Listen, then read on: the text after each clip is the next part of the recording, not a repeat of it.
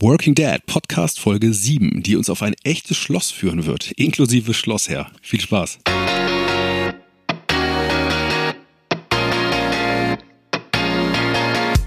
Herzlich willkommen zum Working Dad Podcast, in dem es um eins der schönsten und manchmal auch schwersten Themen der Welt geht, Vater sein. Zwischen Elternabend und Business Lunch, zwischen Wickeltisch und Stadion, zwischen E-Romantik und Einkaufslisten. Ganz ehrlich, ich stelle mir so oft die Frage, wie das eigentlich funktionieren kann. Aber irgendwie klappt es. Die Frage ist nur, wie und geht's nicht auch besser? Mein Name ist Marius, ich bin 39 Jahre alt, Unternehmer, Autor und ja, Vater. Und in diesem Podcast will ich meine Erfahrungen teilen und natürlich auch lernen, wie es die anderen machen. Und wenn du Lust hast, bist du dabei. Ich würde mich freuen. Los geht's. Willkommen zu einer neuen Folge Working Dad Podcast. Heute weiche ich ausnahmsweise mal von meinem bisherigen Podcast-Rhythmus ab. Der war ja ungefähr immer so eine Interviewfolge, dann eine persönliche Folge mit mir, dann, dann eine Interviewfolge und so weiter. Äh, dieses Mal folgt eine Interviewfolge auf eine Interviewfolge und der Grund dafür ist ganz einfach. Ich möchte nämlich in der nächsten Folge gerne mit dir meinen persönlichen Jahresrückblick teilen. Das ist etwas, was ich seit ein paar Jahren schon mache. Das heißt, ich gucke zurück aufs vergangene Jahr, auf 2019, schaue mir an, was ist gut gelaufen, was ist schlecht gelaufen. Ja, was habe ich mir am Anfang vorgenommen, was davon habe ich erreicht, was habe ich nicht erreicht, was habe ich gelernt und vor allem, was nehme ich mir fürs nächste Jahr 2020 vor. Und ähm, das möchte ich dieses Jahr mit dir teilen ähm, in einer persönlichen Folge, die dann so ungefähr zum Jahreswechsel in zwei Wochen erscheint. Aber jetzt zu meinem Gast. Für die heutige Folge habe ich mich auf Schloss Eichholz bei Köln begeben. Denn dort ist der Sitz der Gezeitenhausgruppe. Das ist ein Gesundheitsunternehmen, das private Fachkliniken für psychosomatische Medizin und traditionelle chinesische Medizin an ganz vielen Standorten in Deutschland betreibt. Friedhof Nelting ist der Hauptgeschäftsführer der Gruppe und trägt damit die Verantwortung für roundabout 400 Mitarbeiter und jährlich über 1000 Patienten, die sich in den Häusern der Gezeitenhausgruppe behandelt lassen. Und er ist übrigens, das muss man erwähnen, einer der Top 40 Under 40 äh, in NRW, also einer der Rising Stars hier im Rheinland. Äh, Glückwunsch nochmal dazu, Friedhof. Ich muss dazu sagen, Friedhof und ich kennen uns schon seit ein paar Jahren. Damals, als wir uns kennengelernt haben, hat er gerade die Geschäftsführung der Kliniken übernommen und seitdem, das kann man glaube ich so sagen, mit seiner gesamten Mannschaft und der Familie im Rücken wirklich eine sehr beeindruckende Wachstumsstory hingelegt. Ich sage deshalb bewusst mit der Familie im Rücken, ja, weil das Gezeitenhaus ähm, anders als andere Kliniken eigentlich ein Generationenprojekt ist, in dem die ganze Familie Nelting in irgendeiner Form beteiligt ist und eine Rolle spielt. Zu meinem Interview mit Friedhof haben wir uns dann in seinem Büro getroffen, also in Schloss Eichholz. Und da ist natürlich in einem Schloss ein Büro ein bisschen anders, als wir das so kennen. Die meisten von uns zumindest.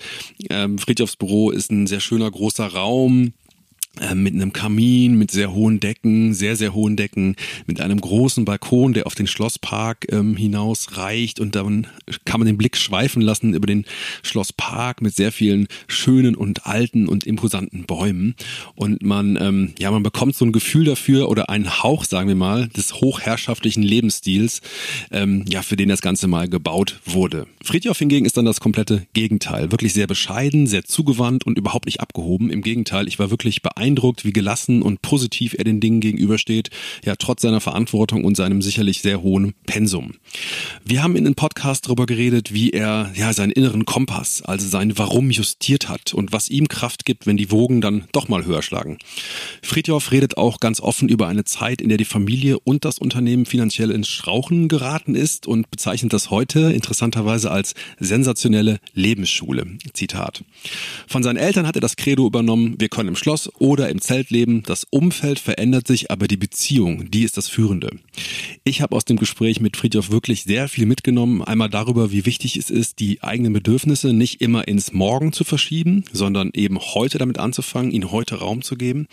Ich habe erfahren, wie man Entscheidungen trifft und seinen Weg findet, obwohl vielleicht auch viele andere Optionen links und rechts attraktiv erscheinen. Ja, und eine Sache, die ich wirklich sehr, sehr spannend und auch irgendwie imposant fand, war, dass Friedhof mir dann erzählt hat, dass er seinen Lebensstil trotz steigender steigendem Erfolg des Unternehmens eigentlich nicht groß verändert hat in den letzten Jahren. Und das ganz bewusst, weil er sagt, das ist für mich Freiheit, mich eben nicht davon abhängig machen, dass ich mit einem steigenden Erfolg auch einen steigenden Wohlstand haben kann, sondern einfach zu sagen, es reicht mir, ich bin zufrieden. Ja, und das macht mich wirklich frei. Ich habe wirklich eine ganze Menge Dinge mitgenommen und hoffe, dir geht es dann auch so. Jetzt sage ich nur noch viel Spaß mit Friedhof Nelting. Friedhof, wir sind hier in Wesseling in der Gezeitenhausklinik. Ähm, einem alten Schloss, würde ich von außen sagen. Also ein sehr tolles, imposantes altes Gebäude. Und normalerweise würde ich dich gerne vorstellen. Aber ähm, das ist bei dir ein bisschen schwer, weil immer, wenn man dich mal ein paar Monate lang nicht gesehen hat, hast du eigentlich eine neue Rolle oder einen neuen Hut auf. Ich würde sagen, das Label, wenn man ein Label geben möchte, wäre es Tausendsasser, äh, Erfinder, Unternehmer, ähm, Kulturbrückenbauer. Ne? Also du hast ganz viele Hüte auf und deshalb würde ich dich bitten, dich einfach mal selber kurz vorzustellen. Also wer bist du und auch was ist die Gezeitenhausklinik? Ja, erstmal schön, dass ich hier sein darf. Äh, freue ich mich sehr drauf. Ähm, ja, ich bin Friedhof Nelting. Ich bin Hauptgeschäftsführer der Gezeitenhaus-Gruppe. Wir betreiben Kliniken und eine Lebenspflegeakademie, ähm, wo wir Menschen in Lebenskrisen helfen. Das ist eigentlich unser, unser Hauptgeschäft auf der einen Seite, aber das ist auch das, was uns als Familie, als Familienunternehmer antreibt, denn hier können wir tatsächlich vielen Menschen gut und nachhaltig weiterhelfen. Mhm. Und wenn du sagst Lebenskrise, dann kann man, glaube ich, nochmal konkreter sagen, das Hauptthema oder das Thema, über das man euch am meisten kennt, ist wahrscheinlich Burnout. Mhm. Und ähm, wenn du sagst Kliniken, dann sind es einmal Privatkliniken und ähm, sind mehrere Standorte. Wir sind genau. hier in Köln und du hast gerade schon im Vorgespräch gesagt, es gibt jetzt noch einen zweiten Standort. Wo ist der? Ähm, also wir haben vier Standorte insgesamt. Jetzt der neueste Standort, der ist in Magdeburg. Ansonsten haben wir in Bonn und in Oberhausen noch zwei Kliniken. Mhm. Und ähm, darauf kommen wir gleich, glaube ich, nochmal zurück, ne, auf die Klinikseite. Ähm, jetzt, wenn wir auf dich mal als äh, Person gucken, Du ähm, bist äh, als Hauptgeschäftsführer tätig hier, das heißt, du hast unter dir oder vielleicht auch auf Augenhöhe, wie, ne, wie, je nachdem, wie du das ähm, sagen würdest, ähm, noch Geschäftsführer, die ähm, hier arbeiten. Aber erzähl mal ganz kurz, ähm, wie kann ich mir so einen Tag hier vorstellen für dich, so ein typischer Tag? Was sind deine Aufgaben? Ähm, du hast ja eingangs gerade schon gesagt, dass sich das bei mir alle paar Monate ändert. Von daher fällt mir das gar nicht so leicht zu sagen, wie ein normaler Tag bei mhm. mir aussieht. Äh, Im Prinzip ist es tatsächlich so, dass ich ähm, mit dem Operativen mittlerweile nicht mehr so viel zu tun habe. Äh, bin sehr viel strategisch für unsere Gruppe unterwegs, überlege, in welche Richtung wir uns, die Klinikgruppe, die Familie entwickeln wollen und auf welchen Ebenen wir tatsächlich Unterstützung anbieten wollen. Mhm. Und ähm, wenn ich sage ein typischer Tag, dann fängt der in der Regel natürlich bei den meisten Menschen zu Hause an. Und äh, der Podcast geht ja auch ein bisschen um die Frage ähm, Familie und Beruf. Wie sieht das morgens bei euch aus? Ähm, guck mal, wie viel kannst du aus dem Nähkästchen plaudern? So eine typische, typische Morgenroutine im Hause Nelting. Also bei uns, ich habe ja eine, äh, meine Frau ist Chinesin und ich habe zwei Kinder. Ähm, eine große Tochter, die ist gerade eingeschult worden mit fast sieben Jahren jetzt und die kleine ist gerade ein Jahr geworden. Ähm, da ist natürlich immer was los und wir sind uns gerade so ein bisschen am äh, neu orientieren, äh, gerade durch die Schule. Die Emma ist jetzt in die Schule gekommen und wir müssen uns mit früher Aufstehen auseinandersetzen. Wir müssen uns mit der Freude auf Schule und gleichzeitig dem Ich bin noch müde, ich möchte nicht mhm. auseinandersetzen. Ja. Und das ist eine ganz neue Situation, die aber tatsächlich uns allen äh, einiges zwar abverlangt, aber auch ganz viel Spaß macht. Und mhm. ähm, du sagst gerade, wie sieht der Tag aus?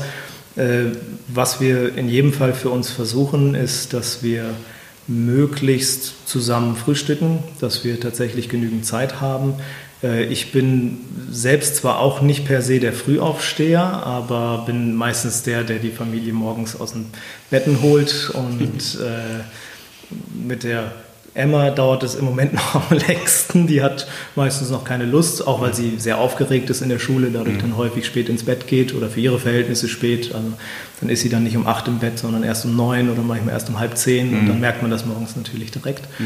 Und ähm, wenn wir uns ja, alle fertig gemacht haben, wenn wir alle, alle frisch sind, dann essen wir zusammen was. Wir machen so ein Teil deutsch-westlich, Teil chinesisch. Das gucken wir immer, wie es gerade gut geht. Manchmal machen wir eine schöne chinesische Suppe morgens ja, zum Frühstück. Wir essen gerne warm mhm. äh, zum Frühstück. Mhm. manchmal machen wir aber auch Brote. Und äh, dann geht es eigentlich los in die Schule. Mhm. Und habt ihr beide, also du und deine Frau, so eine, sag ich mal, so Aufgabenteilung? Also bei uns zu Hause ist das immer so, dass einer macht das Kind, der andere macht dann schon mal das Frühstück. Wie ist das bei euch? Ähm, gibt es so typische Papa-Aufgaben? Ja, ähm, gibt es irgendwie schon, wobei wir das nicht komplett festgelegt haben. Also das hängt auch immer ein bisschen davon ab, wenn meine große Tochter jetzt morgens auf mich überhaupt keine Lust hat, das gibt es natürlich auch mal, dann macht das zum Beispiel meine Frau eher. Also mhm. wir sind tendenziell so aufgeteilt, dass ich mich jetzt um die Größe etwas, größere etwas mehr kümmere und mhm. meine Frau sich um die kleine. Ähm, aber ich habe einige Punkte, wo ich vielleicht sagen würde, äh, die Suppe von meiner Frau schmeckt der Tochter dann doch etwas besser, als wenn ich die mache. Und äh, das haben wir häufiger so.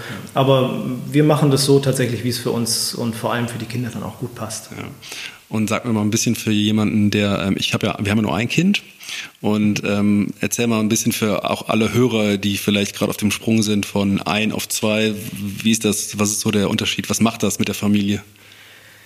Es macht tatsächlich eine ganze Menge. Ähm, ich finde es wunderbar. Äh, also ich finde es äh, auch unter dem kulturellen Aspekt, dass meine Frau ja Chinesin ist und in China die meisten Menschen ja als Einzelkinder aufgewachsen mhm. sind, ist mhm. es total spannend zu sehen, was das auch mit der gesamten Familiendynamik macht. Mhm. Ich selbst habe auch zwei Geschwister, also wir sind äh, zu dritt und man merkt tatsächlich, dass die äh, Interaktionen ganz anders werden. Man ist nicht mehr in so einem kleinen, ich sag mal, intimen Kreis zu dritt, ja. sondern auf einmal sind es vier, es ist eine ganze Familie, es ist, ja. es ist groß, man muss auf viel mehr Dinge achten. Ähm, ich habe das durchaus mal, dass ich dann mit der Großen da sitze und denke, boah, verdammt, wo ist meine Kleine gerade hingekrabbelt mhm. oder sowas.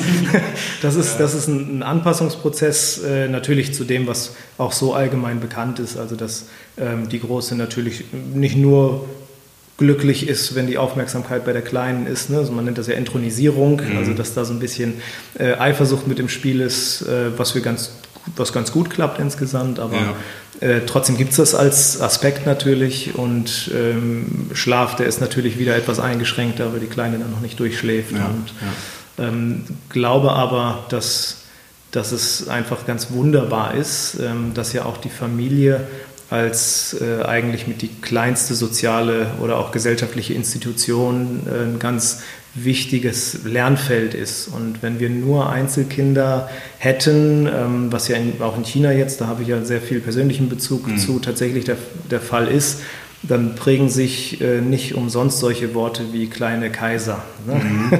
Und ich weiß nicht, ähm, wie gut das tatsächlich für eine Gesellschaft ist, wenn die Kinder nur umsorgt werden und äh, wenn denen nie das Spielzeug mehr weggenommen wird oder wenn da ja. nie irgendwie mal ein Kontra gegeben wird. Ja. Du hast ja gerade schon gesagt, du hast selber ähm, zwei Geschwister, ihr seid eine sehr große Familie, also würde ich sagen, für deutsche Verhältnisse schon eine große Familie. War das für dich immer klar, dass du auch äh, eine große Familie haben willst? Weil ähm, du hast gerade gesagt, sieben und eins, das klingt für mich erstmal so, als war das nicht sofort klar oder es war vielleicht ein Fragezeichen dran an dem zweiten Kind. Wie war das für euch oder für dich und für euch beide, diese Frage, kommt da noch eins, soll da noch eins kommen? Also ähm, die große oder normal große Familie, die war schon immer für uns auch im Plan drin, aber äh, vielleicht passt das ganz gut auch zu dem Podcast, den du machst, ähm, denn da kam das Leben ein Stück weit dazwischen. Also da mhm. kam viel Unternehmerisches dazwischen, wo wir sehr gefordert waren. Da kam äh, viel für meine Frau Eingewöhnung mit dazu, dass sie in Deutschland auch erstmal angekommen ist, Sprache lernen, solche Themen und das war für uns so sehr organisch, würde ich sagen. Also es war irgendwie, es hat, hat sehr gepasst äh, in der Richtung.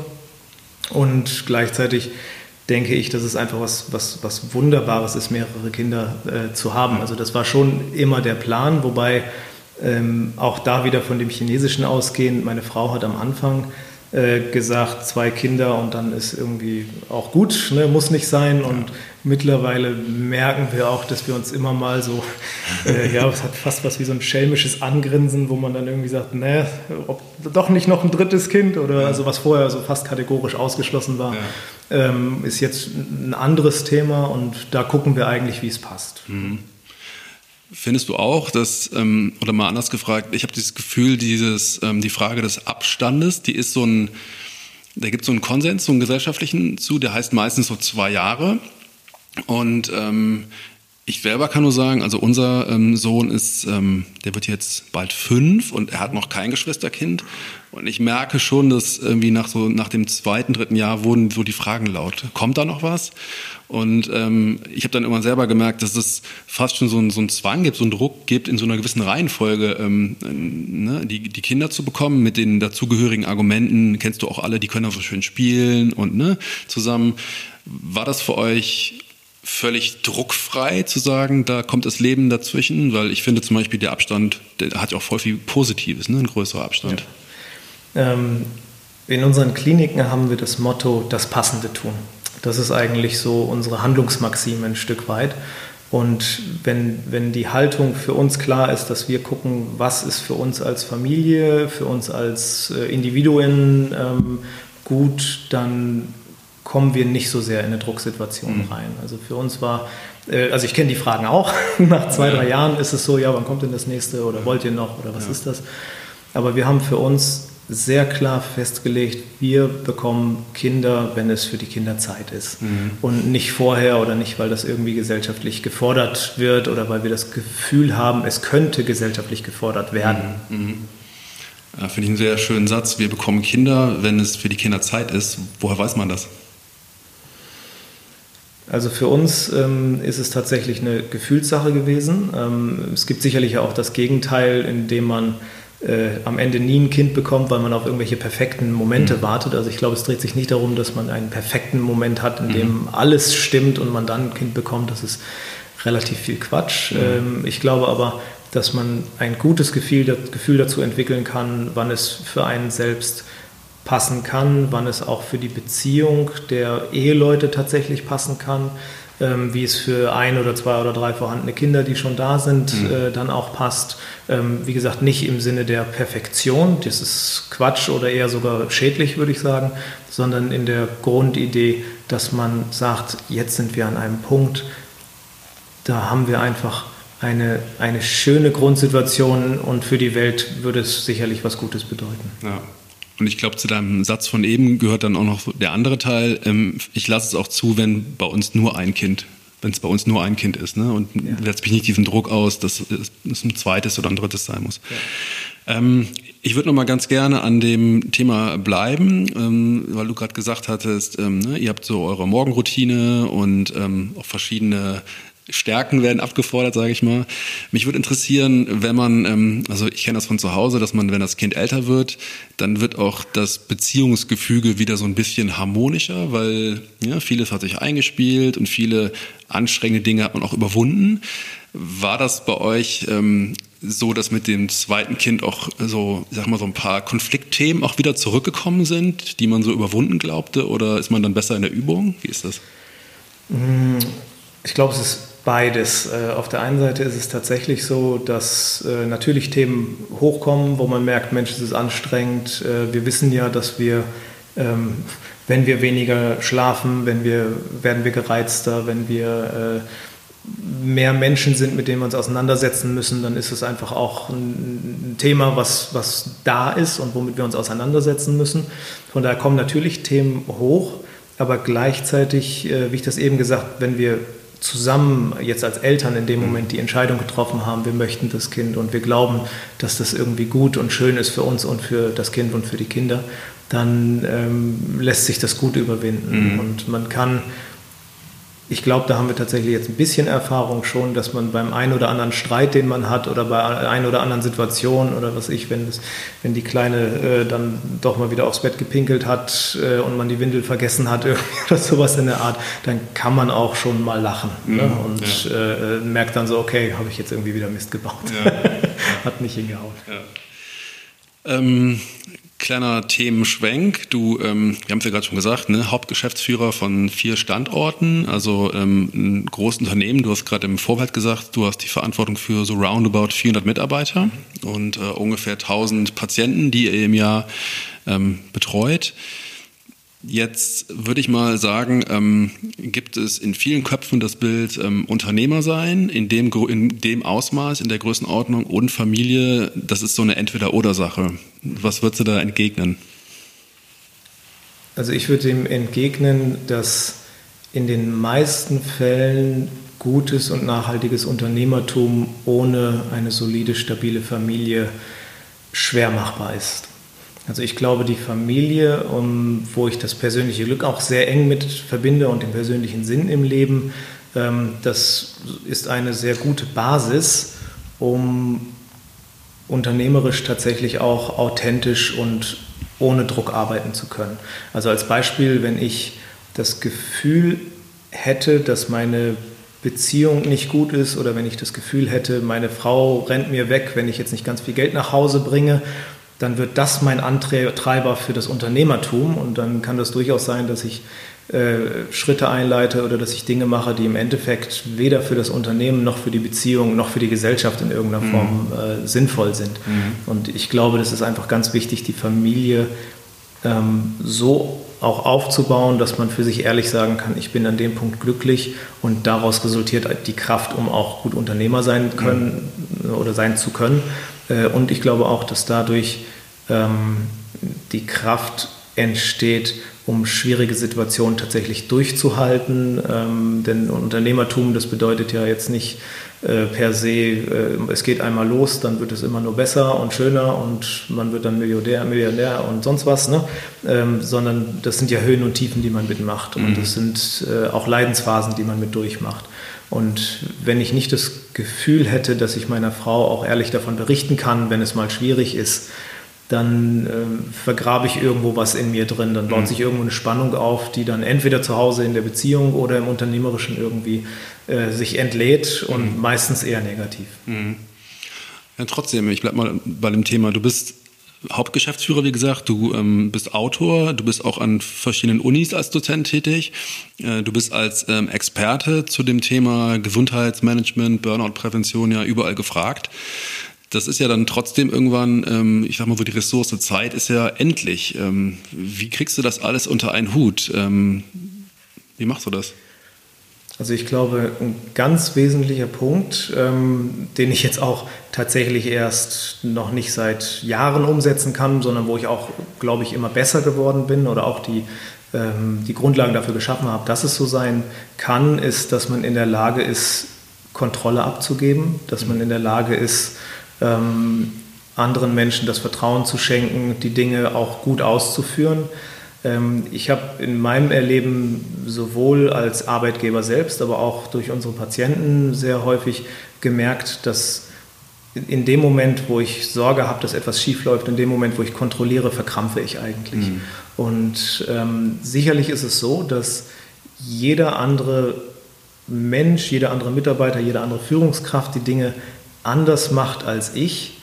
Aber zum einen bedeutet das nicht schlechter und vielleicht ist es sogar positiv für ein Unternehmen und ein guter Impuls. Und ähm, bei uns ist es ja auch so, ich habe äh, die Geschäftsführung damals von meinem Vater übernommen, beziehungsweise meine Eltern haben die Klinik zusammen gegründet und die Geschäftsführerfunktion habe ich von meinem Vater dann äh, übernommen. 2013 war das, glaube ich. Ähm, da war es natürlich auch schon so, dass ich die Dinge anders mache als meine Eltern mhm. und natürlich einen eigenen Weg habe und natürlich wurde man auch erstmal ein bisschen skeptisch beäugt im Sinne von, was macht der Junior jetzt da ne? oder äh, warum ist der Geschäftsführer, weil er das gut kann und will oder weil er der Junior ist. Ne? Das sind ja alles so Fragen, die mhm. da irgendwie auch mit, mit äh, auftreten und ich glaube, dass es äh, für mich jetzt in der nächsten Phase, ich habe äh, zwei Geschäftsführer und ein Geschäftsleitungsteam, was äh, sehr, sehr gut aufgestellt ist und was glaube ich, das Unternehmen auch sehr, sehr gut mitnehmen kann, dass wir ähm, dadurch in der Lage sind, uns gut aufzuteilen und mhm. die Dinge zu machen. Denn ich halte sehr wenig davon, auch wenn ich die Notwendigkeit kenne, dass es manchmal so ist. Ich halte sehr wenig davon, sich zu zerreißen für irgendwas, ähm, insbesondere das noch als Vorbildfunktion darzustellen, mhm. ähm, sondern für uns ist es eigentlich so, wir, wir kommen aus der Psychosomatik, wir kommen aus der Burnout- und Depressionsbehandlung und wir wissen ja, wohin das führt. Und wenn mein Bild, wenn meine Nachricht an die Mitarbeiter ist, ich bin 80 Stunden in der Woche am Arbeiten, ähm, dann glaube ich, dass das eigentlich der falsche Impuls ins System rein ist. Ne? Mhm, mh. Trotzdem kennen ja viele diesen Anspruch oder diesen Wunsch, ähm, ne, den du ja auch ähm, gerade so schön beschrieben hast, zu sagen, die Familie ist ein wichtiger Teil meines Lebens. Und daraus kann ja auch ein Druck entstehen. Wenn ich nämlich zum Beispiel im Job merke, da ist eben zu viel an Verantwortung oder ich kann mich eben, ich kann eben nichts abgeben. Ne? Also die Frage ist, wie kommt man dahin, dass man ähm, trotz so einer mangelnden Zeit ein Familienleben leben kann? Mhm. Also ich, ähm, du kennst ja sicherlich auch diese Matrix mit wichtig und dringend. Mhm. Ne? Eisenhower-Prinzip, glaube ich. Ne? Das kann sein, ja, ja, genau. Auf jeden Fall. Die finde ich tatsächlich, ähm, die kann man da sehr gut heranziehen als mhm. Beispiel, denn ähm, ein Großteil der Dinge, die wir machen, die liegt tatsächlich im Bereich dringend, aber nicht wichtig. Ne? Ob das irgendwelche Mails durchgucken sind, die einfach ne, nicht wichtig sind oder was auch immer. Ähm, dann gibt es natürlich viele Dinge, die sind wichtig und dringend. Ne? Das sind Brände löschen, das ist das, was unbedingt gemacht werden muss. Das muss auch getan werden. Aber wir tendieren dazu, die Kategorie wichtig und nicht dringend tatsächlich zu ignorieren. Denn sie hat heute keine Auswirkung. Das ist das mhm. Fatale daran. Mhm. Ob ich mich heute um meine Familie kümmere, ob ich mich heute um meine eigene Lebenspflege kümmere, ob ich mich Lebenspflege kümmere, ob ich äh, heute tatsächlich mal irgendwas tue, was mir persönlich viel Freude bereitet, was ich sonst nicht mache, das kann ich ohne Probleme auf morgen verschieben. Ich kann meiner Frau heute sagen, äh, ich kann heute nicht, das ist viel. Ich kann auch meinem Körper sagen, heute nicht, ich muss das jetzt noch machen. Das Problem ist nur, dass das irgendwann tatsächlich in einem Zinseszinseffekt äh, endet und dann haben wir tatsächlich etwas, wo Systeme zusammenbrechen. Mhm. Und ähm, deshalb ist es, glaube ich, ein sehr wichtiger äh, Bestandteil unserer Verantwortung auch als Unternehmer, dass wir uns mit diesen Themen, die quasi tatsächlich in der Kategorie wichtig und nicht dringend liegen, dass wir die dringend machen, mhm. dass wir das heute machen, dass wir auch heute auf einen guten Schlaf achten, dass wir auch heute darauf achten, nicht zu spät zu, nach Hause zu kommen. Und dann ist die Ausnahme, dass man irgendwie mal ein Projekt hat, wo dann tatsächlich mal viel ist und wo das nicht anders geht, auf einer ganz anderen Basis, weil es auch so verstanden wird. Also wenn ich meiner Frau zum Beispiel sage, ähm, ich bin äh, jetzt am Montag zum Beispiel war ich auf der IFA in Berlin, hatte da äh, einen Termin und dann musste ich, war ich auch den ganzen Tag weg, bin spät nach Hause gekommen. Das geht aber, weil es ein Einzelprojekt ist. Dafür war ich dann den Dienstag gestern zu Hause. Mhm. Hm? Das mhm. geht schon. Mhm. Ja, und ich finde, ähm, ich höre ganz oft bei Leuten immer so Sätze wie, ich kann mir das nicht leisten, die Mail nicht zu beantworten, ich kann mir das nicht leisten, zu dem Kundentermin nicht hinzugehen. Und ich finde immer, man muss eigentlich umdrehen. Ich, ich sage mir meistens, ich kann es mir nicht leisten, jetzt keinen Sport zu machen. Ich kann es mir jetzt nicht leisten, nicht den Abend mit meinen Kindern zu verbringen. Ne? Das auch als gleichwertig, auch äh, in der Pflicht äh, wahrzunehmen. Ja, gleichwertig. Wobei für mich wäre es vom Wort her vielleicht noch eher ähm, weniger das Wort Pflicht als mehr Haltung. Mhm. Also wenn die Haltung dazu eindeutig ist, dann orientieren wir uns auch daran und dann mhm. handeln wir auch entsprechend. Mhm. Ähm, ich denke, äh, das erleben wir tatsächlich bei vielen Managern, die sagen, ich muss dann abends um 10 noch was für mich tun und ins Fitnessstudio gehen. Mhm. Und in dem Moment bin ich eigentlich auf der falschen Seite der, äh, Balance-Seite. Mhm. Ne? In dem Moment bin ich, äh, also wenn wir uns quasi von uns da aus. noch eine Aufgabe obendrauf. Da kommt ne? noch, noch was obendrauf. Ne? Also für uns ist es ja so, wir, wir schauen uns im klinischen Rahmen immer das vegetative Nervensystem der Menschen an, also den, den Sympathikus als Aktionsnerv, den Parasympathikus als Ruhenerv. Und wenn ich abends um 10 noch Sport machen muss, noch meditieren muss, noch irgendwas in dieser Richtung machen muss oder noch Zeit mit den Kindern verbringen muss, dann bin ich eigentlich äh, weiter auf der Aktionsseite mhm. und ich komme gar nicht dazu, wirklich die Dinge in eine Regulation zu bringen. Mhm. Insofern denke ich, ist die Haltung noch wichtiger für mich, als es als eine Pflicht zu erleben mhm. quasi. Ja. Mhm. ja. spannend. Du hast eben schon mal ähm, gesagt, die Familie ist für dich auch eine wichtige Ressource, weil man ja als Unternehmer durch Höhen und Tiefen geht. Und ähm, wenn ich es richtig verstanden habe oder wenn ich richtig informiert bin, du hast eben schon mal deine Eltern angesprochen, seid ihr als Familie auch schon mal durch diese Tiefen gegangen. Ne? Die Gezeitenhausklinik, die ähm, heute ein sehr ähm, erfolgreiches Unternehmen erstmal ist, jetzt von der unternehmerischen Seite her, die ähm, hatte auch mal, glaube ich, eine Phase, wo es nicht so gut lief. Und ähm, mich würde mal interessieren, wie war das für dich damals? Jetzt musst du ein bisschen switchen, weil du damals Sohn warst, also in der Familie. Ähm, ähm, und äh, wie war das für dich damals, das zu sehen, dass wahrscheinlich das Thema Familienunternehmen, das Unternehmen in die Familie reingekommen ist, auch diese durchaus sicherlich belastenden Themen. Ne? Für deine Eltern war das sicherlich eine harte Zeit. Ich glaube, es ging um eine ähm, Insolvenz, ist das richtig? Ja. Ähm, wie habt ihr das, wie hast du das aufgenommen und was hat, was hat das mit dir gemacht heute selber als ähm, Vater, der Unternehmer ist? Also es war eine sensationelle Lebensschule, kann man sagen.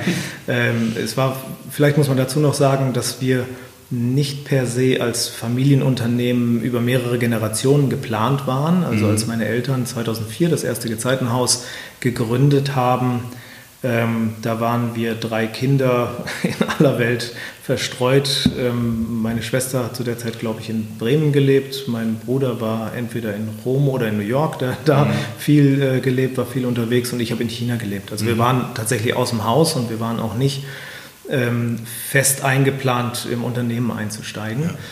Ähm, dann war es für uns aber so, dass wir ähm, sehr große Schwierigkeiten zu Beginn hatten, weil wir unseren Krankenhausstatus, den wir brauchen, um mit den Versicherungen abzurechnen, nicht bekommen haben, da die chinesische Medizin damals einen anderen Status hatte und es dann eher in Richtung Sanatoriumsbehandlung, Reha-Behandlung ging und nicht Richtung Akutkrankenhaus, was wir aber sind. Mhm. Und es hat ähm, relativ lange, ich glaube ein halbes Jahr gedauert, bis wir diesen Status endlich bekommen haben, mhm. hatten aber bis zu der Zeit, weil wir immer davon ausgegangen sind, dass doch sehr schnell jetzt das endlich mal kommt, dass es klappt, haben wir keine Mitarbeiter entlassen, sind immer dran geblieben und hatten tatsächlich einen recht ansehnlichen Schuldenberg, den mhm. wir vor uns äh, hergeschoben haben mhm. und äh, sind dann später tatsächlich auch in schwarze Zahlen gekommen, konnten das aber nicht mehr auffangen. Mhm. Und ich habe zu der Zeit tatsächlich sehr viel gel gelernt, ich habe sehr viel erlebt, äh, ich habe die ähm, Familienstruktur gleichzeitig aber auch so kennengelernt, dass in Krise ganz viel Substanz vorhanden sein kann. Das war, glaube ich, das Wichtigste, was ich für mich damals gelernt habe. Ähm, insbesondere meine Mutter war immer sehr ruhig. Meine Mutter als ähm, ja, langjährig äh, Tai Chi Qigong praktizierende äh, Frau hat äh, immer als Ruhepol in der Familie mhm. eigentlich gedient und mein Vater musste dann als Speerspitze raus, musste mit den Banken verhandeln und ähm, ja, wurde da auch nicht immer nur freundlich behandelt. Das war auch was, was ich dann miterlebt habe, weil ich eigentlich äh, ins Unternehmen gekommen bin, äh, weil ich gemerkt habe, hoppla, ihr habt hier einige Baustellen, ich bin gerade hier, ich habe noch ein bisschen Zeit äh, und kann euch jetzt ein bisschen was helfen. Mhm. Und das wurde dann aber immer mehr. Und ja, irgendwann kam dann tatsächlich die Frage von meinen Eltern, äh, was machst du hier eigentlich? Willst du das übernehmen? Mhm. Oder ähm, was ist das? Und äh, das war für mich tatsächlich der Punkt, wo ich gesagt habe, äh, gute Frage kann ich nicht beantworten. Also mhm. manchmal ist das ja schwierig, systemimmanent etwas äh, zu beantworten. Und ich habe damals festgestellt, dass es ein eklatanter Unterschied ist, ob man etwas gut kann oder ob man etwas auch will. Mhm. Und ich konnte es offensichtlich ganz gut. Ich habe relativ gute Feedbacks auch von den Mitarbeitern bekommen. Die Zahlen wurden besser. Ne? Und ich glaube, wir haben durchweg immer eine sehr, sehr gute Behandlungsqualität gehabt. Wir konnten ganz vielen Menschen aus Lebenskrisen helfen. Aber ich konnte für mich gar nicht beurteilen, ob es das ist, was ich möchte oder ob ich mich da irgendwie verpflichtet fühle oder ob es der sinnvollste, klügste Weg ist, den man vielleicht eingeht, aber vielleicht ist es gar nicht meiner. Und mhm. äh, damals war es tatsächlich so, dass ich dann nochmal für ein Jahr weggegangen bin auch. Ne? Ah, okay. Ja. Also in dem Moment, zumindest äh, sieht das von außen so aus, in dem Moment, in dem du eigentlich hättest all in gehen müssen, hast du eigentlich das, die Gegenbewegung gemacht und bist bewusst rausgegangen. Richtig, mhm. genau. Also ich bin, ich habe meinen Eltern gesagt, äh, es kann gut sein, dass ich das mal machen möchte, aber ich muss das irgendwie für mich klar bekommen und äh, zum Glück hatten wir damals dann die Möglichkeit, dass das so ging, dass ich nochmal einen relativ klaren Cut machen mhm. konnte mhm. und wollte dann auf Weltreise gehen, äh, habe in Frankreich angefangen, war ein paar Wochen da, das war sehr schön. Dann bin ich nach China geflogen und dann habe ich da meine Frau kennengelernt und dann wurde aus der Weltreise eigentlich eine China-Reise, mhm. was ja auch eine Welt in sich ist. Mhm. Und habe dann in China tatsächlich aber festgestellt, ähm, irgendwie zieht mich was zurück. Und zwar also komplett ohne irgendwelche Strings attached. Also ich bin, bin einfach, äh, habe immer wieder gemerkt, wie ich mich sozusagen online auf unsere Systeme aufgeschaltet habe, wie ich geguckt habe, wie es aussieht, wo ich gemerkt habe, ach, das ist interessant, das mhm. würde ich jetzt so, das würde ich so machen. Und dieser Impuls, dass ich das selbst für mich tatsächlich ähm, machen wollte, war der ausschlaggebende Faktor, ähm, dass ich im Endeffekt die Geschäftsführung auch übernommen habe. Es gab aber auch noch einen zweiten Faktor, das muss man auch noch dazu sagen, das finde ich auch noch wichtig. Ähm, und das war die Frage auch wieder, das ist der Familienaspekt. Äh, meine Frau ist Schauspielerin in China und ähm, hätte vermutlich vielleicht sogar auch besser als ich zum äh, Einkommen der Familie beitragen können. Also es wäre durchaus auch eine Option gewesen, in China zu bleiben. Dann wäre meine Frau ihrem Job weiter nachgegangen und dann wäre ich erstmal Hausmann gewesen und hätte dann vielleicht aus dem Homeoffice heraus noch irgendwas Kleines gestartet. Das wäre auch absolut in Ordnung gewesen. Ähm, wir haben aber neben dem, dass ich gemerkt habe, dass ich das machen möchte, gesagt, wie, wie und in welchem System möchten wir, dass unsere Kinder groß werden. Und äh, damals war für uns das Zentrale, dass Schulsystem. Äh, ich bin zwar auch in Deutschland mit einigen Dingen nicht so einverstanden im mhm. Schulsystem, äh, trotzdem ist es erstmal etwas näher noch an uns dran als das äh, derzeit chinesisch ja. geltende. Ähm, die Lebensmittelsicherheit ist ein Thema die, und die Umweltverschmutzung, die wir haben, ne? Smog mhm. und solche Themen, mhm. wo wir mhm. gesagt haben, es erscheint uns erstmal sinnvoller, dass wir tatsächlich auch in Deutschland sind. Wenn ich dich so reden höre, ähm, äh, dann höre ich da jemanden, der sehr reflektiert ist und auch ein sehr, ähm, sehr nah bei sich selber dran ist. Jetzt muss man dazu sagen, du bist sehr, noch sehr jung ne, für jemanden, der so ein großes Unternehmen führt. Ähm, unter 40, darf, darf man mhm. verraten. Und jüngst auch ähm, als einer der ähm, Top 40, Under 40 Manager, Nachwuchsmanager, obwohl Nachwuchs ist das eigentlich gar nicht mehr, ne? ähm, ja. gekürt worden. Ähm, woher nimmst du diesen inneren Kompass? Also woher, ähm, warum, wie schaffst du das, den so klar auszurichten? Ähm, also für mich als eigenes Erlebnis ist es tatsächlich so, dass ich als, also ich lese sehr viele Bücher und äh, ich bin unter anderem äh, Verfechter von äh, dem John Strelecki von den Big Five for Life. Das finde ich was, was mich mitgeprägt hat, äh, der im Prinzip sagt, du musst irgendwie erstmal den Zweck deiner Existenz kennenlernen, du musst wissen, warum du überhaupt da bist und du musst, musst wissen, was du auch möchtest. Und das ist interessanterweise äh, keine Aufgabe von fünf Minuten, wo man mal aufschreibt, was man irgendwie gerne machen würde, ähm, sondern eine Aufgabe, die mich recht lang beschäftigt hat. Also ich war mir immer relativ bewusst, dass ich in der Lage bin, vieles zu tun, ob das jetzt äh, aufgrund der schulischen Ausbildung ist, ob das aufgrund der unternehmerischen Tätigkeit in der Familie ist, ob das aufgrund der gesundheitlichen Ressourcen ist, ne, wo man merkt, man kann was tun. Aber ich habe schon immer für mich damit eine sehr hohe Verantwortung auch verbunden, denn man sieht ja auch, dass viele Menschen, die tatsächlich sehr viel drauf haben, äh, mhm. sich anders entscheiden und sehr egoistisch oder in eigenen Dingen unterwegs sind. Mhm. Das war was, was ich für mich nie so annehmen konnte oder wollte. Ähm, ich wollte immer eigentlich auch eine Rolle in der Gesellschaft spielen, wo ich sage, da kann ich irgendwie etwas zur gesamten Gesellschaft beitragen. Mhm. Und äh, ich habe das für mich tatsächlich definiert, habe mich dafür auch relativ lange mal ins Kämmerlein eingeschlossen, äh, habe auch mehrere Anläufe, Versuche gebraucht und kann aber jetzt relativ klar für mich definieren, was ich eigentlich möchte. Mhm. Und das ist so als ähm, Guide, als Handlungsleitlinie, als Haltung grundsätzlich irgendwie sehr hilfreich, denn ich muss nicht jedes Mal überlegen, ähm, mache ich jetzt zum Beispiel eine Unternehmung oder ein Geschäft oder irgendwas, weil es die und die und die Rendite äh, oder die und die Möglichkeiten gibt, sondern ich muss eigentlich nur gucken, wie will ich meiner Verantwortung gerecht werden und passt das da rein oder nicht. Das mhm. ist eine relativ einfache Aufgabe und dann äh, Ökonomie hat man auch mal gelernt, dann muss es irgendwie grundsätzlich natürlich auch passen, mhm. aber es wird nicht um des Geldes willen gemacht. Mhm.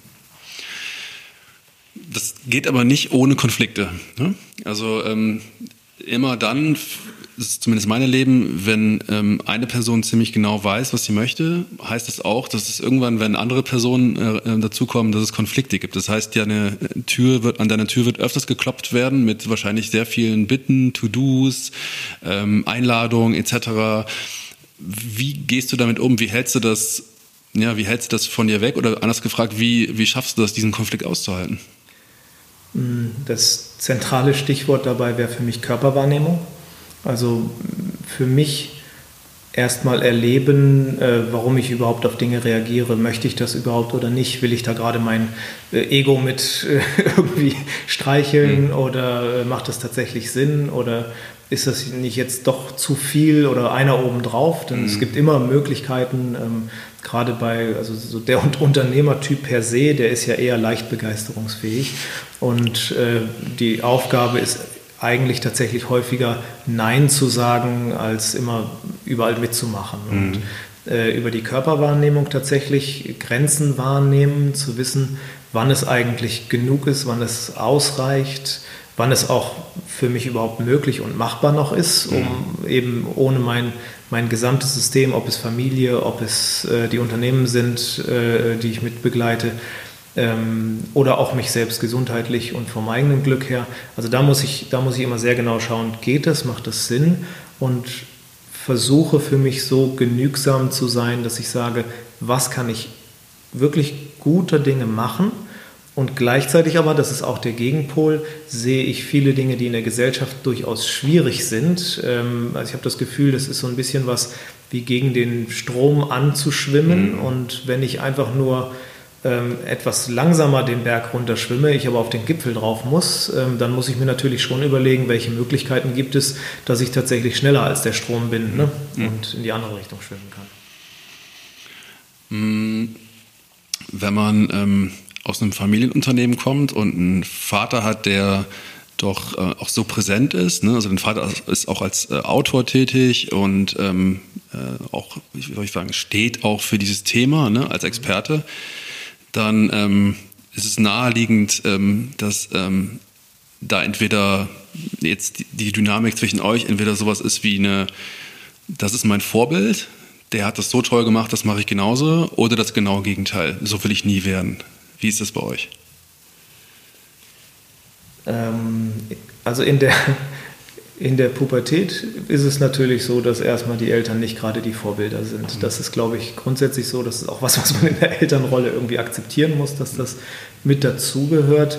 Ähm, meine Eltern haben mich nie zu irgendwas gedrängt eigentlich. Sie waren immer da, sie haben immer mal auch nachgefragt, ob ich nicht irgendwas machen wollte, was sie auch machen ähm, haben mich aber nie gedrängt, ähm, sodass ich nicht das Gefühl hatte, ich müsste vor meinen Eltern weglaufen oder mich emanzipieren davon. Mhm.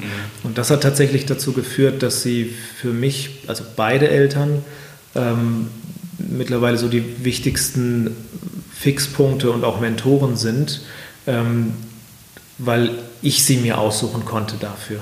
Und äh, häufig ist es ja so, dass man, dass Eltern versuchen, den, den Kindern etwas aufzuoktroyieren, ob das jetzt eine Haltung ist, äh, eine politische oder der Lieblingsverein oder was auch immer ähm, und äh, eigene Meinungen. Und da kommen die Kinder in der Regel nur durch Distanzierung mit zurecht. Und dadurch, dass ich das nicht so, zumindest nicht so erlebt habe für mich, konnte ich sehr gut auf meine Eltern auch zugeben und frage sie auch häufig um Rat.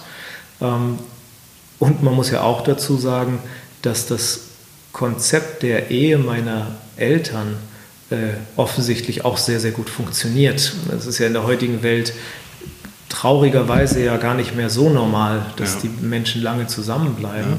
Und äh, für meine Frau und für, für, mich, das ist auch schön, dass es für meine Frau auch so ist. Das ist natürlich auch entlastend für mich, dass es keine Schwiegermutterthemen oder sowas da ja, gibt ähm, haben meine Eltern schon auch Vorbildfunktionen und ich glaube, das ist für meine Geschwister auch ähnlich. Mhm, mh.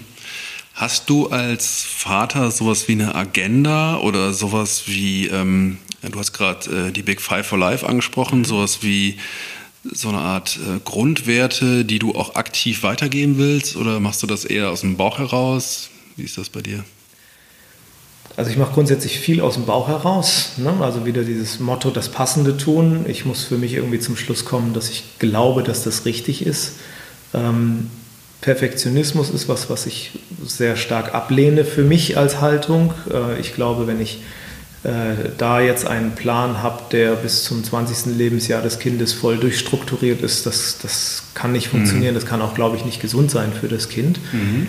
Ähm, was ich als sehr wichtig erachte, ist, dass Kinder sich sicher fühlen. Mhm. Das halte ich, ein, das ist, glaube ich, eine ganz, ganz wichtige Ressource. Und Sicherheit bedeutet auch, bedeutet viel Liebe, es bedeutet aber auch durchaus Grenzen. Mhm. Also über Grenzen definiert man sich auch als Mensch und äh, ich sehe mich da äh, mit meiner Frau zusammen ein Stück weit als Leitplanke für, für die Kinder, wo sie mal anecken können. Ähm, das klappt natürlich auch nicht immer. Ne? Also ähm, wir wollen, dass die, dass die Kinder sich sicher fühlen und trotzdem habe ich an den Kindern ja auch irgendwas rumzumeckern und merke dann später, ach, das war jetzt wieder, weiß ja. ich nicht, die eigene Emotion gerade, die, da, ja, die da gemeckert hat. Ne? Und gleichzeitig denke ich, ist aber auch nicht so schlimm. Kinder können das, können das schon, glaube ich, auch ganz gut ab, wenn sie aber grundsätzlich ein Sicherheitsgefühl haben. Ne? Mhm, mhm. Sicherheit finde ich ein spannendes Thema, weil äh, das kann man auch leicht missverstehen nach dem Motto, ich gehe, ähm, mache eine 70-Stunden-Woche und biete meinen Kindern irgendwie eine finanzielle Sicherheit. Die haben ein tolles Haus und die haben ein tollen, tolles Hobby. Ähm, aber ich glaube, was du meinst, ist eher so eine innere Sicherheit, oder? Ja, das ist tatsächlich die Sicherheit im Bauch, dass, ähm, dass es einen Orientierungspunkt im Leben gibt, dass es quasi, dass man nicht alleine gelassen ist, dass es Dinge gibt, für die es sich lohnt, auch Energie aufzuwenden. Also das ist eher so die Sicherheit, äh, materielle Sicherheit. Das ist ein ganz anderes äh, Thema, was häufig sogar dem eigenen Sicherheitsempfinden entgegengesetzt ist. Also wenn ich als kannst du das erklären? Ja, also wenn ich jetzt als äh, Vater ähm, meinem Kind äh, sehr früh ein, ein Haus kaufe, damit es einen guten Start ins Leben hat oder irgendwie sowas, mhm. wenn ich dazu in der Lage bin, ähm, dann ist das zwar erstmal gut gemeint, aber ich bin mir nicht sicher, inwieweit das auch die Unabhängigkeit des Kindes fördert. Ähm, und ich glaube, dass, dass äh, das Erleben von eigener Wirksamkeit, dem steht das tatsächlich entgegen. Und wenn, wenn man nicht sich selbst als wirksam erlebt, dann wird man natürlich auch unsicher. Mhm. Ähm, ich hätte also so ein Attribut, das ich mit dir verbinde, ist, ähm, kannst mich gerne korrigieren, wenn das äh, falsch ist, das ist ganz stark so Bescheidenheit. Also ich, ich erinnere mich noch an, ähm, an einen Spaziergang, den wir vor etlichen Jahren mal gemacht haben und das war ähm, hier in dem Park von dem, vom, vom Schloss. Wie heißt, das, wie heißt das Schloss eigentlich offiziell? Schloss Eichholz. Schloss Eichholz, genau. passt gut zum Thema Bescheidenheit. Genau. ja, aber das, ich finde, das passt. Also ich musste natürlich auch gerade, ne, weil wir sind hier in einem Zimmer, wo ein schöner, großer, repräsentativer Kamin ist und ne, hier gibt es einen Balkon auf den Schlosspark, aber trotzdem ähm, ist das ein sehr bescheiden, würde ich sagen, eingerichtetes äh, Büro. Und ich erinnere mich an diesen Spaziergang, an dem du gesagt hast, ähm, dein, du, du hast dir vorgenommen, auch wenn du jetzt mehr verdienen wirst in den nächsten Jahren, und das hast du wahrscheinlich, seit, seither möchtest du deine Ausgaben eigentlich nicht steigern. Das heißt, du hast dich selber gedeckelt. Das fand ich damals sehr beeindruckend, weil ich eigentlich, wenn ich mit Unternehmern zusammen bin, eher sehe, da wächst, sage ich, der Wohlstand, der sichtbare Wohlstand wächst auch mit dem Kontostand. Und das fand ich damals sehr beeindruckend. Ne? Also das, deshalb komme ich zu diesem Thema Bescheidenheit und auch hier so ein ganz reduziertes, wesentlich, aufs Wesentliche ähm, reduzierte ähm, Büro. Ist das für dich auch so ein Wert, den du weitergehen willst? Ich meine, wenn deine Kinder, ich, ich überlege mal jetzt, die Kinder besuchen den Papa bei der Arbeit, ne? Und dann ähm, kommen die in so ein Schloss rein und müssen so eine ganz tolle Treppe hochgehen und dann kommen sie hier rein. Das kann ja bei Kindern auch schnell mal ähm, ja, das Gegenteil von Bescheidenheit auslösen, oder? Ja, das ist ein, ist ein guter Punkt. Ähm, also das, das eine ist für mich, ich habe auch von meinen Eltern gelernt, die haben immer gesagt, äh, damals hatten wir auch noch keine Schlösser in den Unternehmen, wir leben ja nicht in Schlössern. Ja. Ähm, sie haben gesagt, wir können im Schloss und im Zelt leben.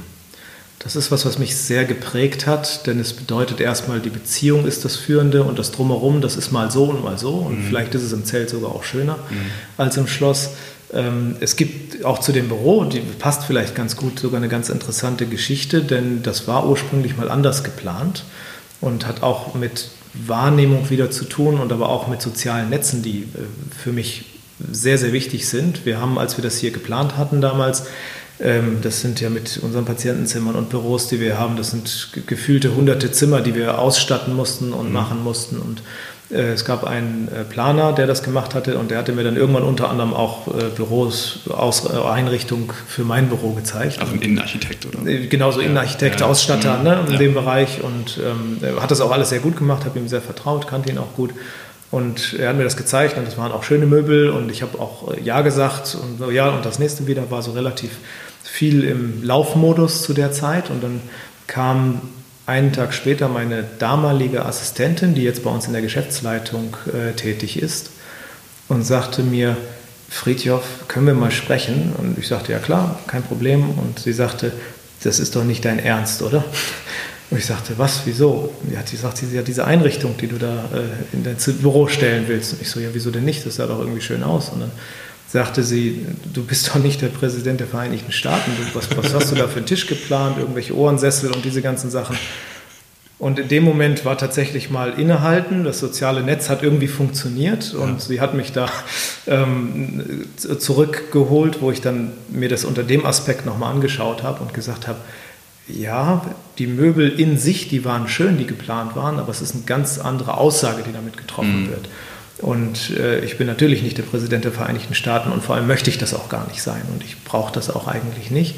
Und äh, dann hat sie äh, gesagt, äh, wollen wir das nicht nochmal ganz anders planen und haben mit einer Feng Shui-Beraterin zusammen das tatsächlich nochmal auf Funktionalität und Sinnhaftigkeit hin überprüft. Ne? Und dann mhm. waren das eher so Themen wie, brauchst du einen riesen Schreibtisch, sitzt du da viel, arbeitest du dran? Und ich habe gesagt, nee, mein Zentrum ist, ich rede mit Menschen und ich versuche das Unternehmen voranzubringen. Und dann hat sie gesagt, gut, du redest mit Menschen, ne? also gibt es irgendwie einen funktionalen, aber sehr wichtigen und zentralen Bereich, wo ich eigentlich ne, schöne Stühle habe, wo ich jetzt, aber einfach, ne, wo ich mit ja. den Menschen spreche. Und das ist wichtig und für mich, ähm, was du eingangs gesagt hattest, um das abzuschließen, ich finde das sehr, sehr wichtig.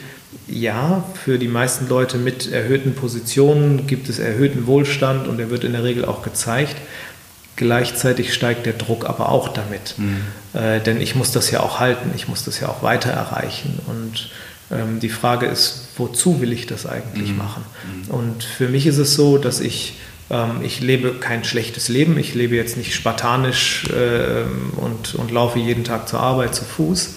Aber ich habe das relativ gut in meinem Empfinden geschafft, dass ich gesagt habe, was brauche ich zum Leben, zum Glücklichsein und habe das dabei dann auch belassen. Ähm, das war äh, gleichzeitig auch in schwierigen Zeiten, wo wir zum Beispiel gesagt haben, wir brauchen jetzt keine vollen Gehälter oder wir gehen jetzt mal runter, das war dann ganz einfach möglich, mhm. ohne dass wir irgendwie sagen mussten, naja, aber ich muss meine Rolls-Royce noch bezahlen. Ne? Mhm. Ne? So. Und äh, deshalb ging das insgesamt sehr gut und hat mich persönlich sehr frei gemacht. Ne? Und das ist natürlich auch wichtig, dass es auch meine Frau mitmacht und auch mitgemacht hat, dass wir zum Beispiel, was ja sehr typisch ist in Deutschland, nicht gleich ein Haus gekauft haben, äh, wo man sich dann unter Umständen 30 Jahre bindet und dann darf aber auch nichts mehr schiefgehen, ja. was ja viel Druck erzeugen ja. kann, sondern wir gemeinsam gesagt haben, nein, wir können gut zur Miete leben, wir brauchen das nicht und äh, wenn man mal woanders hinziehen möchte oder wenn man das irgendwie anders gestalten möchte, dann geht das auch. Finde ich super spannend, weil es für mich so nach diesem ähm, man muss zwei Kinder haben, ist das die nächste Schablone, man muss ein Haus bauen oder ein Haus haben. Ne? Das ist so diese, ich glaube, wenn du so eine normale Biografie hast, dann triffst du an, irgendwann an diese Schablonen ne? und die dann, ich sehe das links und rechts von mir ganz oft, dass die Leute da so Häkchen dran machen und ich erlebe das ganz selten, dass die dann ein Fragezeichen dran machen. Insofern sehr spannend. Friedhof, ähm, zum Schluss würde ich gerne mit dir nochmal einen ganz kurzen Blick nach äh, China werfen, weil du da tatsächlich ja das auch aus einer Innenperspektive heraus kennst. Erzähl mir und den Hörern doch mal ganz kurz, ähm, wie wird da eigentlich Familienleben äh, gestaltet? Also jetzt mal natürlich eine pauschale Frage, aber ähm, vielleicht auch mal, was können wir uns da ähm, von abgucken? Oder können wir uns was von abgucken? Also China ist ziemlich im Aufruhr, muss man sagen. Mhm. Im Moment ähm, ist es vermutlich gar nicht so leicht, sich viel abzugucken, weil es ein recht großes Durcheinander gibt. Ähm, grundsätzlich äh, waren die Systeme so, dass äh, in China Großfamilien vorgeherrscht haben, dass es meistens so war, dass viele Mehrgenerationenfamilien auch teilweise unter einem Dach gelebt mhm. haben, ähm, was erstmal für, den, für das Sicherheitsempfinden, für das soziale Gefüge erstmal sehr gut war. Ähm, mittlerweile, also zwischen 1979 und jetzt vor ein, zwei Jahren wurde das gelockert bzw. aufgehoben, diese Ein-Kind-Politik, mhm. gab es fast überwiegend Einzelkinder. Und das wird jetzt gerade zu einem sehr großen Problem, denn die äh, Einzelkinder haben jetzt, wenn sie verheiratet sind, gibt es dann vier Eltern quasi, die mhm. in der Regel äh, in ein Alter kommen, wo sie nicht mehr ganz so selbstständig sind, die gleichzeitig ähm, natürlich noch im alten System groß geworden sind und äh, da auch von der Familie mit umsorgt werden möchten, was für viele Einzelkinder irgendwie schwierig möglich ja. ist, weil sie das Geld verdienen müssen, äh, damit auch die Kinder die doch mittlerweile sehr teure und anspruchsvolle Schulkarriere auch überstehen mhm. können. Mhm. Also würde ich sagen, das alte System, gerade der Aspekt auch des Mehrgenerationenlebens, dass man gemeinsam auch die äh, Dinge macht, dass auch die ältere Generation noch einen Sinn in ihrem Leben hat, quasi nicht nur als Ballast oder alt oder krank oder schwierig oder sowas erlebt wird, sondern dass sie in der Lage sind, tatsächlich äh, unfassbar viel weiterzugeben an Lebenserfahrung, an Weisheit, äh, hier mhm. und da vielleicht auch an konkreter Mithilfe mhm. noch. Aber ähm, das ist, das bricht ein Stück weit weg mhm. jetzt in China, wäre aber etwas, was wir uns aus dem alten System noch abgucken könnten. Ja. Ähm, ansonsten ist es in China mittlerweile so, dass ähnlich wie hier, wir haben einen, einen riesigen Pflegenotstand. Also es kommen Herausforderungen auf die auch noch jungen Familien mhm. äh, zu, die äh, schwierig zu überblicken sind mhm. eigentlich, was es macht. Und äh, wir erleben tatsächlich auch, dass der Druck, der gesellschaftliche Druck in China massiv angestiegen ist und äh, das auch nicht immer nur zu guten Entwicklungen führt. Dann. Spannend. Zum ähm zum Schluss würde ich gerne an einen Punkt äh, anknüpfen, den du in der Mitte erwähnt hast. Und zwar hast du auch ähm, von äh, Strilecki erzählt und deinem Warum. Äh, du hast aber nicht gesagt, was dein Warum ist. Magst du es sagen? Äh, ja, kann ich, kann ich gerne sagen. Also äh, mein Zweck der Existenz, ich habe das definiert als äh, gesellschaftliche Verantwortung übernehmen und leben. Mhm. Cool. Ähm, Drei schnelle Fragen noch zum allerletzten Schluss. Ähm, was willst du für oder in deinen Kindern hinterlassen? Das kann sowas sein wie eine Erinnerung oder auch eine Art Wert oder weiß ich nicht was. Blick auf die Welt. Das ist eine gute Frage. Darfst du gerne was nachdenken? Ja, muss ich auch. Ähm,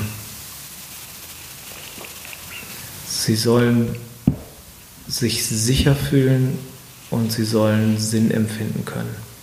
Wenn wir das schaffen, dann bin ich mir sehr sicher, dass sie wertvoller Bestandteil der Gesellschaft werden können und äh, unabhängig davon, wie sie das äh, ausleben, ob sie irgendwie zur Universität gehen wollen oder ob sie ins Ausland gehen wollen, ob sie was auch immer machen mhm. wollen. Mhm. Ähm, aber ich glaube, dass das Empfinden, sich sicher zu fühlen und eine Richtung zu haben, die ist das, was wir gesellschaftlich, glaube ich, sehr stark brauchen. Und äh, wenn das gegeben ist, dann sind wir, glaube ich, sehr resilient für viele der Herausforderungen, die jetzt auch noch kommen werden. Mhm. Dann ähm, vervollständige bitte den Satz. Seitdem ich Vater bin, Pünktchen, Pünktchen, Pünktchen. Ist mein Leben komplett. Cool. Und äh, letzte Frage, eine Sache, die du von deinen Kindern gelernt hast. Vielleicht jüngst oder generell. Oh, da habe ich viel gelernt. ich lerne tatsächlich jeden Tag von meinen Kindern. Ähm, das Interessanteste, was ich äh, für mich nochmal erlebt habe, ist, dass die Dinge nicht, wie soll man das sagen, sie, sie werden nicht als für bare Münze genommen um uns herum. Es ist alles neu und alles ist möglich. Mhm. Ähm, wenn ein Kind einen Vogel sieht, dann ne, versucht es zu fliegen. Dann bewegt es die Arme und guckt, ob es das auch kann. Mhm. Und für uns erwachsene Menschen ist es irgendwie sehr klar, dass wir das nicht können, also versuchen wir es auch gar nicht mehr. Also verschwindet der Vogel aus unserer Welt und wir bekommen Langeweile. Und wenn ich meine Kinder sehe, erlebe oder die mich auch dazu animieren, das nochmal mitzumachen oder in die ganzen Geschichten auch einzutauchen, was ich aus der vermeintlich langweiligsten Situation der Welt alles machen kann, mhm. dann ist das äh, einfach was, was mein Leben unfassbar bereichert. Cool. Wo kann dann jemand, der sagt, ähm, er möchte mehr über dich erfahren, wo wird er denn für dich? Im Internet? Ja, also natürlich äh, über unsere Kliniken auf gezeitenhaus.de. Mhm. Äh, da sind wir natürlich äh, viel vertreten ähm, ansonsten bin ich ja relativ viel äh, unterwegs. Wir machen ja mit dem äh, Sven Hannawald sehr viel. Wir haben eine halb chinesische Firma, möchte ich das nennen, nennt sich Hanfei, also H-A-N-F-E-I, wo wir ähm, seine Sportspeaker, das sind Weltmeister und Olympiasieger, mit äh, auf die Bühnen auch in China bringen und versuchen darüber gute, guten Sinn auf den Weg zu bringen, ähm, mit entsprechender Reichweite aber auch mhm. äh, verknüpft. und äh, über Hanfei, hanfei.consulting ist die Seite, da äh, steht einiges noch über mich, warum wir das da machen und wie wir das machen. Cool. Und dann gibt es bald auch ein Buch, hast du eben erzählt, ne? Ähm, ja, kommt genau. das denn auf den Markt? Also es gibt äh, mehrere Buchprojekte zu unterschiedlichen Themen. Jetzt gerade, also auf den Markt kommt eins, wo ich mit Mitautor bin. Das wird jetzt äh, im Oktober auf der Frankfurter Buchmesse präsentiert. Da ist der Peter Buchenau der Herausgeber. Das nennt sich äh, äh Chefsache Unternehmen 2030. Mhm. Und da habe ich einen Beitrag auch äh, geschrieben zu der Frage, wie gesund Unternehmen im Jahr 2030 eigentlich sein können oder sollten und mhm. was es da für Faktoren mitgibt. Cool. Friedhof, vielen Dank für das Gespräch. Sehr gerne, danke. Das war mein Gespräch mit Friedhof Nelting. Wenn du mehr über ihn erfahren willst, seine Projekte, seine Ideen, seine Unternehmen, dann findest du alle Infos dazu in den Show Notes und dort findest du natürlich auch alle Kontaktdaten zu mir für Fragen, für Lob, für Kritik, für Anregungen und so weiter. In der nächsten Folge, ja, da kommt wie angekündigt dann mein ganz persönlicher Rückblick auf das Jahr 2019 und auch ein Blick in die Zukunft, also auf 2020 und darauf freue ich mich schon richtig. Wenn dir der Podcast gefallen hat, dann würde ich mich freuen, wenn du mir eine Bewertung bei iTunes da lässt oder wenn du mir bei Spotify ein Abo dalässt. In jedem Fall vielen Dank für deinen Support. Das war's für diese Folge. Wäre super cool, wenn du in 14 Tagen wieder dabei bist. Working Dad Podcast kommt immer montags raus und ich freue mich natürlich, wenn du dann wieder auf Play drückst. Bis dahin wünsche ich dir alles Gute, mach's gut, bis bald, tschüss.